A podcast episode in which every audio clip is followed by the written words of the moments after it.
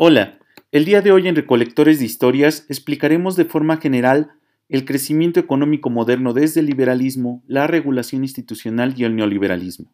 Comenzamos.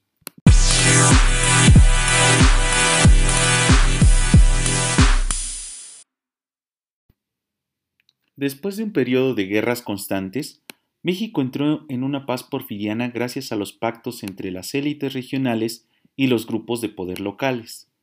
Estas asociaciones y alianzas no escritas formalizaron y adecuaron un modelo liberal de mercado bajo un orden político con tendencia al homogéneo.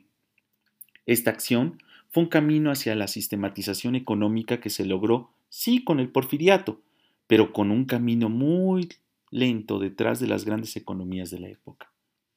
Al fomentar una inversión dirigida hacia el mercado interno, se generó una competitividad local esto permitió a largo plazo avanzar en la industrialización del país y formar parte activa del capitalismo global a costa de sacrificar la política bajo un personaje carismático y con tendencia a una legitimidad política dictatorial. Esto conllevó a una contradicción en el orden cultural en el que el crecimiento económico de unas élites regionales se logró a costa de la marginación social de grupos locales y sociedades indígenas que fueron los que padecieron más ese modelo de crecimiento económico. Sin embargo, no fue todo tan malo, si se ve desde este periodo bajo la óptica del desarrollo técnico que fomentó un modelo de inversiones, así como la formación de finanzas sanas en la hacienda pública. Al realizarse una capitalización regional, se tuvo el suficiente dinero para fomentar una administración y burocracia más planificada en la que no se entrometiera tanto la política de caudillos, líderes locales o entes carismáticos.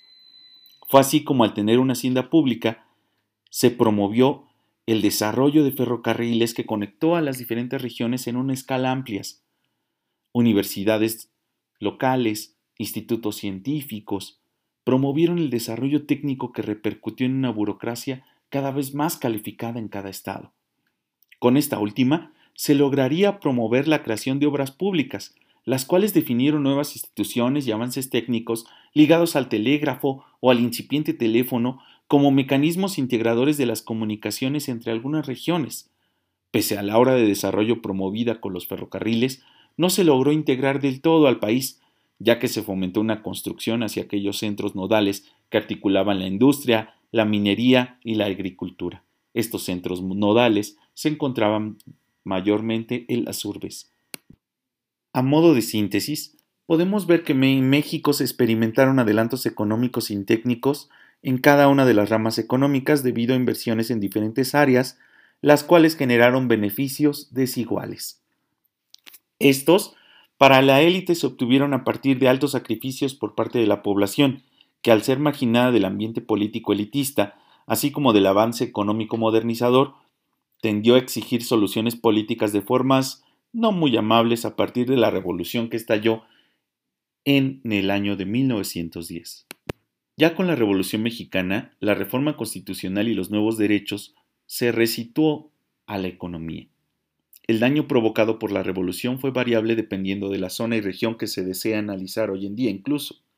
Estos problemas en algunos casos se sumaron a los ramos productivos que vieron menguados en un tanto las inversiones foráneas así como en las internas su desarrollo económico.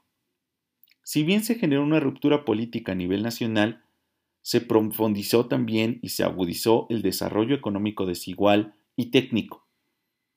Sería a partir de la promulgación de la Constitución de 1917 y hasta 1939 que la infraestructura en las diversas ramas productivas se fortalecería de forma gradual.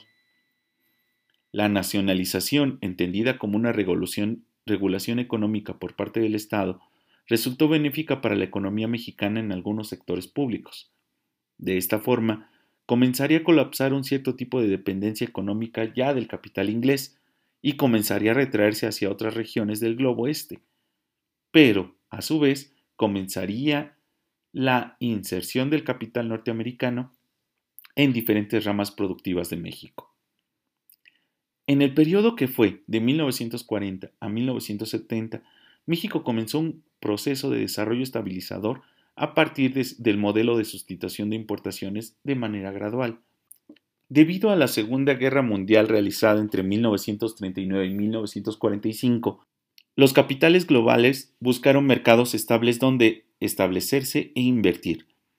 La expropiación petrolera, sumado a una política de productor de materias primas, aumentó la capitalización del país de forma vertiginosa, duplicándose la producción de petróleo y a la par la industria eléctrica. Este proceso de economía de guerra permitió un crecimiento del mercado interno al disminuir las mercancías extranjeras en territorio mexicano. Fue así como se dejó el campo libre al aumento de la producción de artículos industrializados ligeros.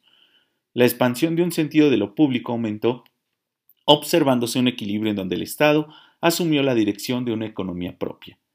El bien común se reflejó en una estabilidad económica que a su vez se percibía en las instituciones que fomentaron el desarrollo de prestaciones en salud, educación y trabajo. Sin embargo, el proyecto industrial mexicano no generó tecnología propia ni fue capaz de dar el brinco tanto en la sustitución de importaciones hacia una industrialización de artículos pesados, así como de flotas aéreas o náuticas, de transporte necesaria para transportar materias primas u otros enseres de carácter industrial pesado. En México, el intervencionismo estatal durante este periodo permitió el desarrollo de carreteras, obras de irrigación amplias así como programas sociales dedicados a la salud y un benéfico aumento de la burocracia. Esto sucedía en México, pero el mundo a finales de la década de los 60 se hallaba dividido por el comunismo y el capitalismo, dos bloques económicos ideológicos duros que entre ellos vio nacer un renovado espíritu librecambista en una escala global. Este no tan nuevo liberalismo tuvo su encauce político-moral a partir de la segunda mitad de la década de los 70.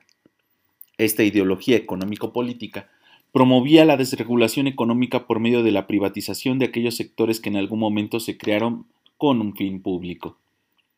Para México, se generó un ataque sobre el exceso de burocratización que se tenía en algunas urbes en contraposición al aislamiento social existente en el orbe mexicano.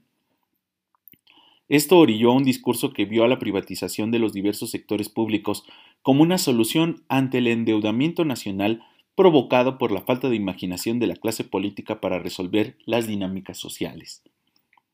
Bajo este esquema se formó una clase política con condiciones educativas distintas, educada en el extranjero en diversas escalas ideológicas, vio al nacionalismo mexicano como el representante de un atraso, un falso romanticismo que debía modernizarse.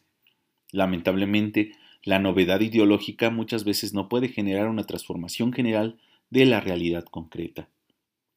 El concepto de trabajo, bajo el neoliberalismo ideológico y económico, debía transformarse de forma retórica. Al fomentar un triunfalismo optimista, se promovió el adelgazamiento del Estado, por lo que se modificaron conceptos bajo falsas novedades económicas. El ideal de trabajo dio un giro lingüístico bajo el neoliberalismo en el término empleo. Esto fomentó la desregulación de la seguridad social conllevando a más empleos financiados por, las transnacionales, pero carentes de seguridad en salud o sin prestaciones como en su momento vivió la sociedad antes de la década de los 40 del siglo XX.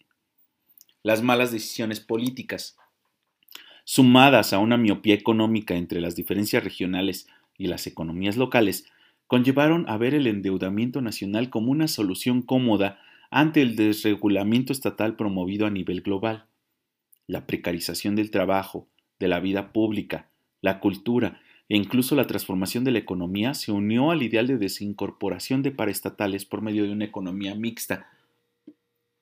En esta economía, el capital privado vería gradualmente acrecentar sus ganancias a expensas de fragmentar las paraestatales bajo una lógica de eliminación de subsidios, despido de burócratas y contratos de tecnócratas.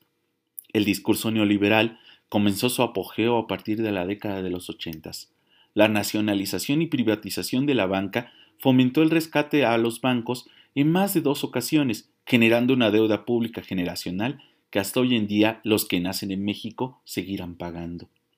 Un camino en esta lógica neoliberal fue el ver en la privatización de paraestatales la creación de beneficios de carácter económico para unos cuantos empresarios y miembros de la clase política sujetos que confundieron su orden político, servir a la polis, con un modelo tecnocrático en el que pasaran a servirse del Estado.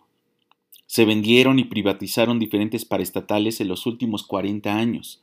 Acciones políticas e inversiones sociales que generacionalmente habían generado una estabilidad política fueron privatizadas y sin lograr generar un desarrollo de la sociedad como sus promotores lo enunciaban airadamente. Bueno, eso ha sido todo por hoy. Nos vemos en la próxima emisión de Recolectores de Historias. Hasta pronto.